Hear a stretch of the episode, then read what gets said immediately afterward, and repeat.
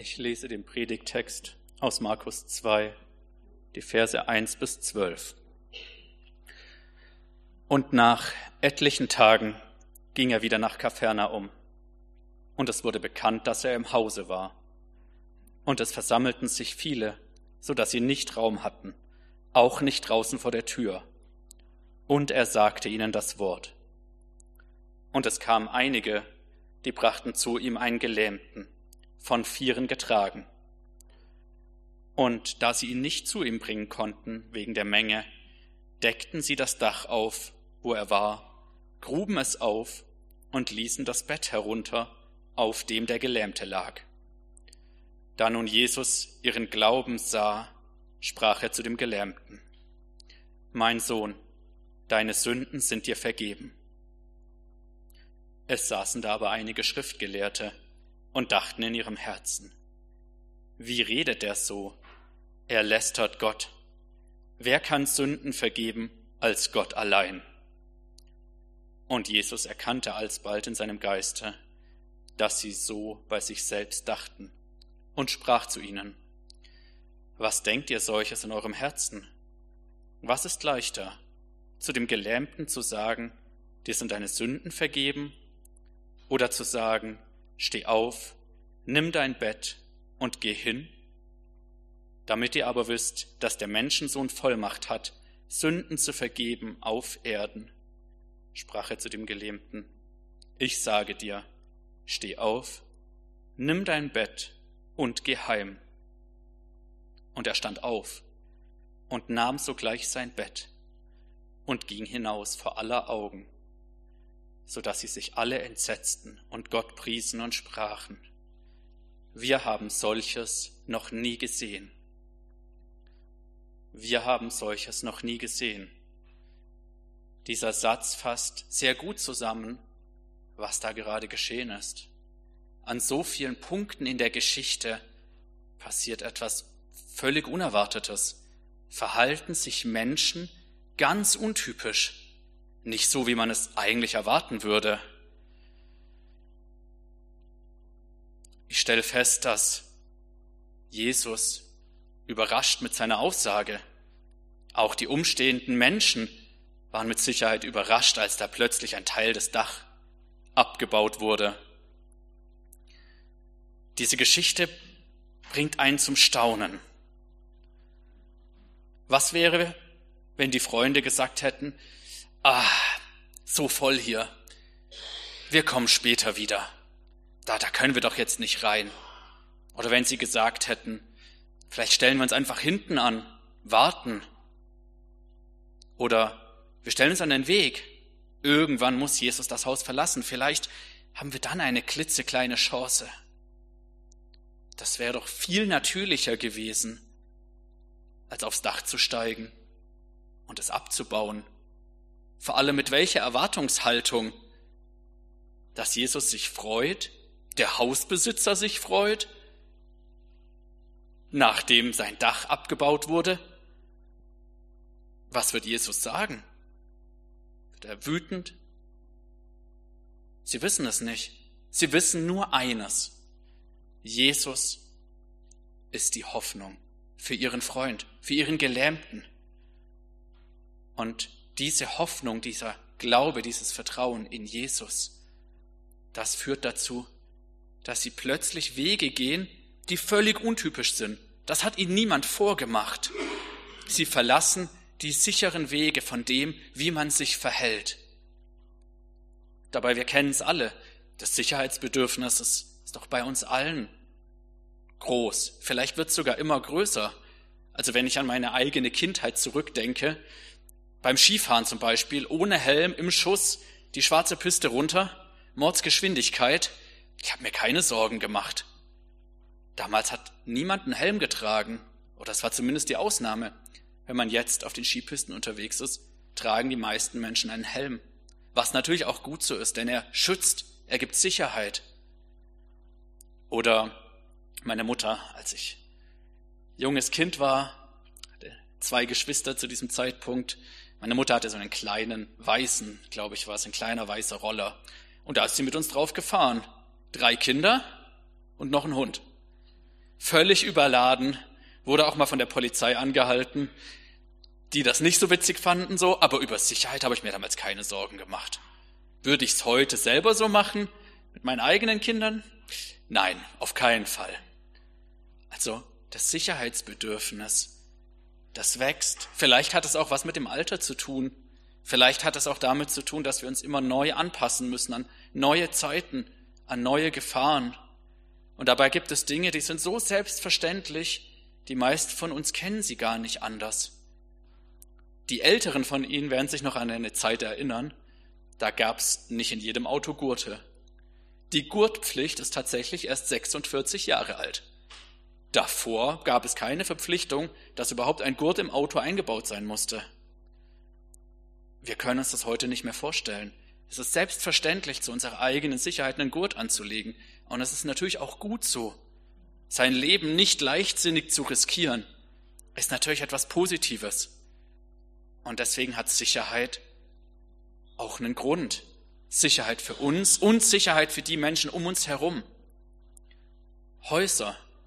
Es gibt wenig, was so sehr für Sicherheit steht wie ein Haus, wovor uns Häuser beschützen. Hitze, Kälte, Regen, bei intaktem Dach zumindest, aber auch vor wilden Tieren, vielleicht nicht hier in Deutschland, nicht mehr zumindest, aber vielleicht vor Besuchern, die man doch nicht gerne hätte, beschützt es uns. Ein Haus beschützt uns. Ein Haus bedeutet auch Sicherheit. Und sogar darüber hinausgehend bedeutet ein Haus, eine Wohnung zu haben, auch Teil der Gesellschaft zu sein. Oft sind die Menschen, die wohnungslos sind, am Rande. Heute wie damals. Im Mittelalter gab es sogar einen Rechtsbrauch, und zwar wurde, wenn ein Mensch aus der Dorfgemeinschaft ausgeschlossen wurde, rechtlich, wurde ihm das Dach abgedeckt. Daher kommt auch der schöne Satz, ich steig dir aufs Dach. Dieser Rechtsbrauch wurde dann abgeschafft, nachdem er zu oft missbraucht wurde von wütenden Nachbarn, die einfach so die Dächer abgedeckt haben, um Leute rauszumobben, wie man heute sagen würde. Ein wahnsinniges Sicherheitsbedürfnis das wir alle haben, das die Menschen auch damals hatten.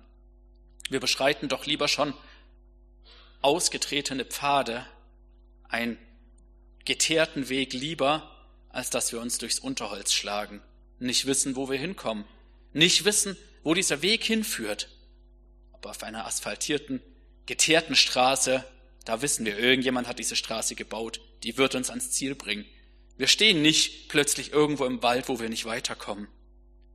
Diese Freunde, die haben in dem Moment, als sie beschlossen haben, dort aufs Dach zu klettern, jede Sicherheit, jede Sicherheit fahren lassen. Die haben sich keine Sorgen gemacht, was sind die Konsequenzen, sondern die haben das Ziel gesehen, die haben Jesus gesehen und waren dafür bereit, was zu riskieren. Aber nicht mal für sich selbst, sondern für andere haben sie was riskiert. Sie sind nach oben gestiegen und haben angefangen, dieses dieses Dach abzubauen. Seit ich aktiv äh, lange Zeit einen Hof renoviert habe, habe ich noch mehr Respekt vor diesen Freunden.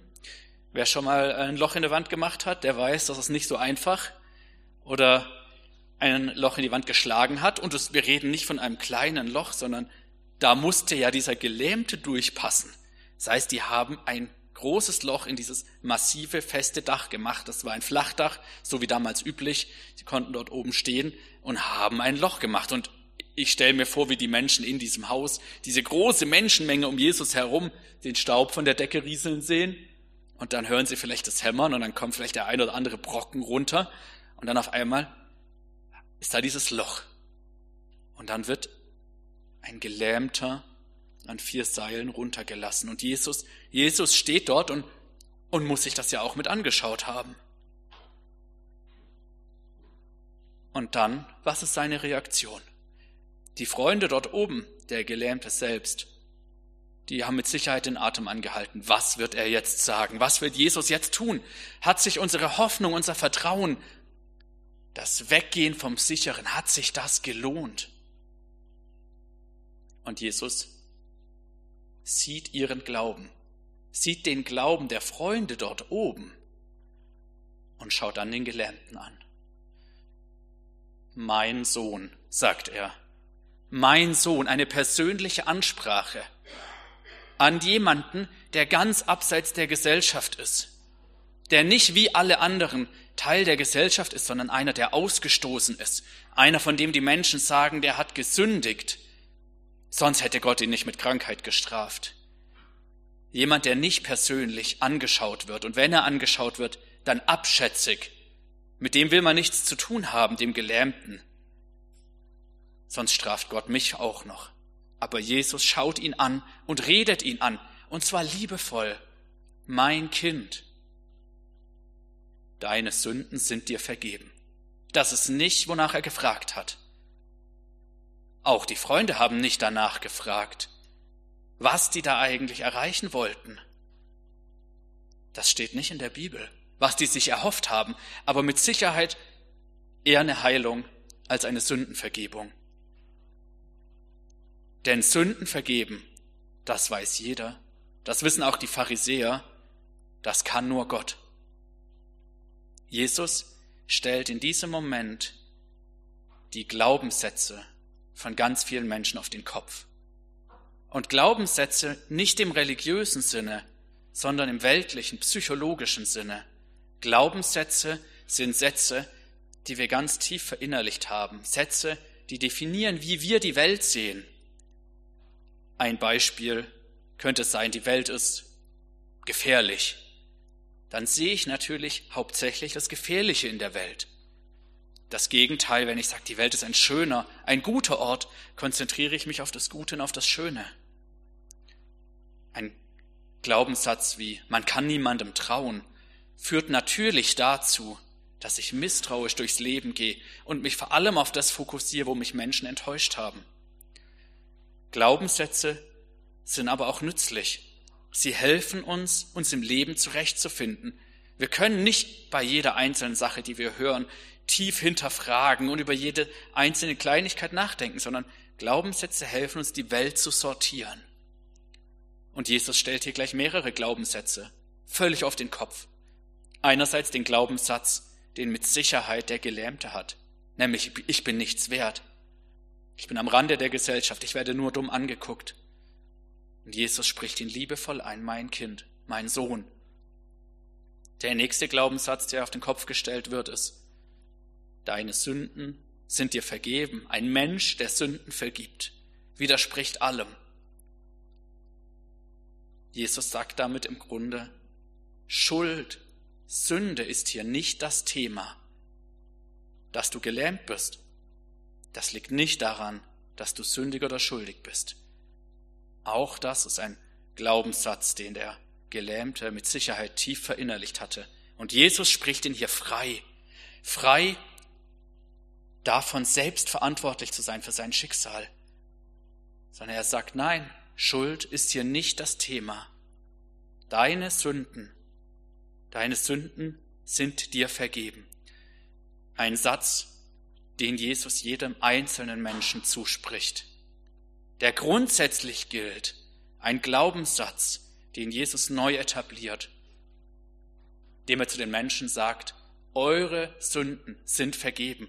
Schuld ist hier nicht mehr das Thema, weil dafür bin ich gekommen. Jesus macht hier genau wie die Freunde etwas völlig Neues. Die Freunde verlassen die üblichen Pfade, machen etwas Neues, gehen ein Risiko ein. Und auch Jesus selbst macht etwas Neues. Jesu Kommen an sich, Jesu Leben, Jesu Predigten, all das ist etwas Neues. Gott, der Allmächtige, der auf die Erde kommt als Mensch, ist etwas vollkommen Neues, etwas vollkommen anderes, stellt die ganze Welt auf den Kopf.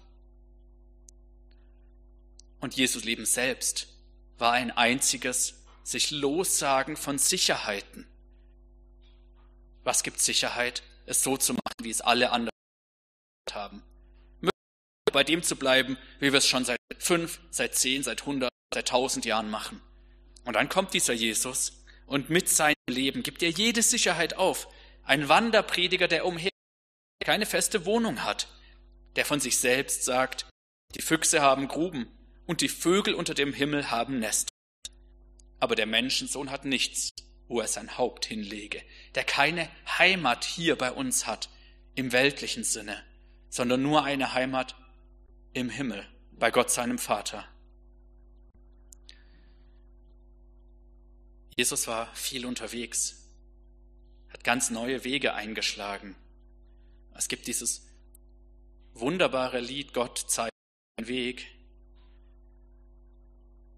Das ist geschrieben von Donald James Mowen. Er hat es im Flugzeug geschrieben, nachdem, die, nachdem ein Anruf kam und die Familie der, seiner Ehefrau, die Schwester mit ihren Kindern, einen Autounfall hatten.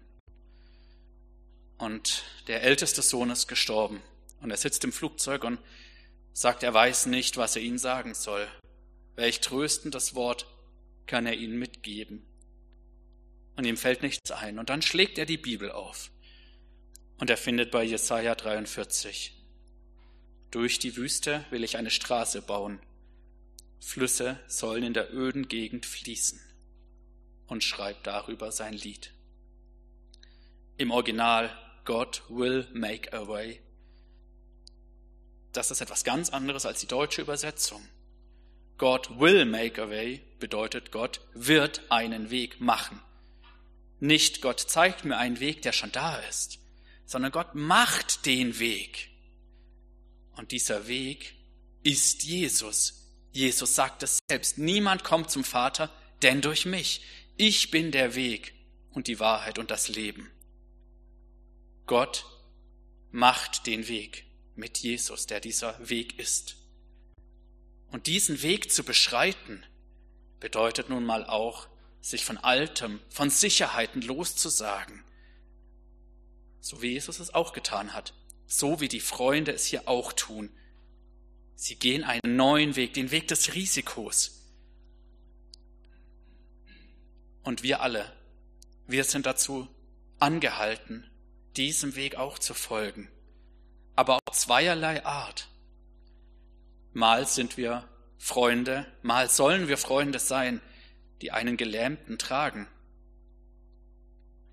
Mal dürfen wir, mal sind wir selbst der Gelähmte, der von seinen Freunden getragen wird, der von denen getragen wird, die uns die Nächsten sind.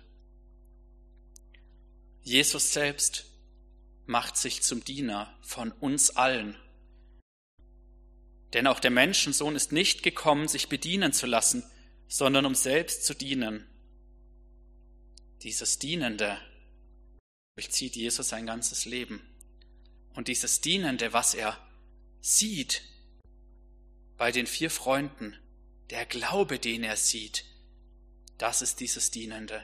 Sich selbst erniedrigen, diese Trage, wer weiß wie lange schleppen, aufs Dach zu steigen, alles zu riskieren, auch von der Gesellschaft geächtet zu werden, dieses Dach kaputt zu machen. Für ihren Freund im Vertrauen auf Jesus Christus.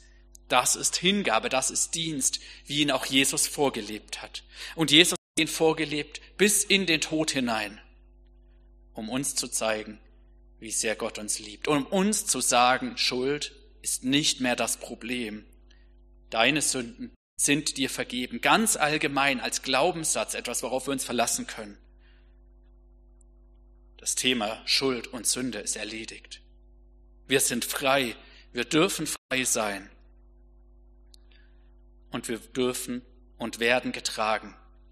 Einerseits von Jesus Christus, der uns diese Freiheit schenkt. Andererseits von anderen Menschen. Und wir selbst sind aufgefordert, auch andere zu tragen. Das ist es, was Jesus meint im Doppelgebot Liebe. Auf die Frage, was denn das höchste Gebot sein soll. Du sollst den Herrn, deinen Gott, lieben. Von ganzem Herzen, von, ganz, von ganzem Gemüt und mit all deiner Kraft. Das andere ist dies, du sollst deinen Nächsten lieben wie dich selbst. Dass der Gelähmte am Schluss nach Hause gehen kann, ist Folge dieser Liebe, der Gottesliebe und der Nächstenliebe der Freunde. Jesus schaut nicht den Gelähmten an ob er glaubt, sondern er schaut die Freunde an. Der Glaube der Freunde genügt. Das ist es, worauf es ankommt. Dass wir uns gegenseitig tragen. Und das nach Hause gehen des Gelähmten ist die Folge der körperlichen Gesundwerdung. Aber auch ohne diese Gesundwerdung gibt es eine Folge der Sündenvergebung. Denn da wird er auch nach Hause gehen, am Ende seines Lebens. Und so geht er zweimal nach Hause. Einmal in Folgen der Sündenvergebung und das andere Mal infolge des Gesundwerdens. Aber das wäre nicht nötig, das ist auch nicht das, worauf es hier ankommt. Dass er gesund wird, Zeichen für die Menschen. Das, was ihn wirklich befreit, was der Gelähmte wirklich braucht, ist die persönliche Ansprache und das Wissen. Du bist geliebt. Und das spricht Jesus uns allen zu. Jedem Einzelnen persönlich. Du bist geliebt und du bist frei. Und Schuld, Sünde nicht mehr das Thema, sondern tragt einander und werdet voneinander getragen. Es gibt eine alte arabische Legende. Vor langer Zeit, da sah ein Mann im Wald einen Fuchs, der hatte alle vier Beine verloren.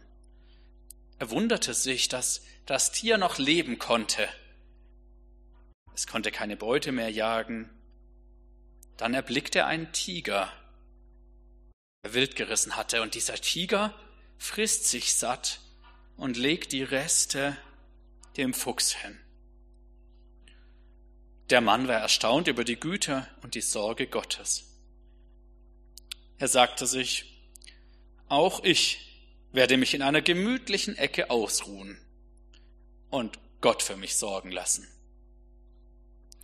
Wenn ich nur genug Vertrauen habe, wird er mir schon das Nötige geben. Viele Tage vergingen, aber es geschah nichts. Und der Mann saß immer noch in seiner Ecke, er war dem Hungertod nahe. Da vernahm er wieder Gottes Stimme.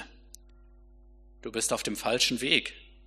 Folge dem Beispiel des Tigers und nimm dir nicht den Fuchs zum Vorbild. Später traf der Mann auf der Straße ein kleines frierendes Mädchen. Sie zitterte in ihrem dünnen Kleid und hatte schon lange nichts mehr zu essen bekommen. Da wurde er zornig und beklagte sich bei Gott. Wie kannst du das zulassen? Den Fuchs erhältst du am Leben, aber dieses kleine Mädchen lässt du hungern und frieren? Warum tust du nichts dagegen? Eine Weile sagte Gott nichts. Doch in der Nacht antwortete Gott dem Mann. Ich habe nichts dagegen unternommen. Ich habe etwas dagegen unternommen. Ich habe dich geschaffen. Und so hat Gott uns alle geschaffen, um seinem Weg, um ihm zu folgen, dienend den anderen und von den anderen Dienst zu empfangen. Amen.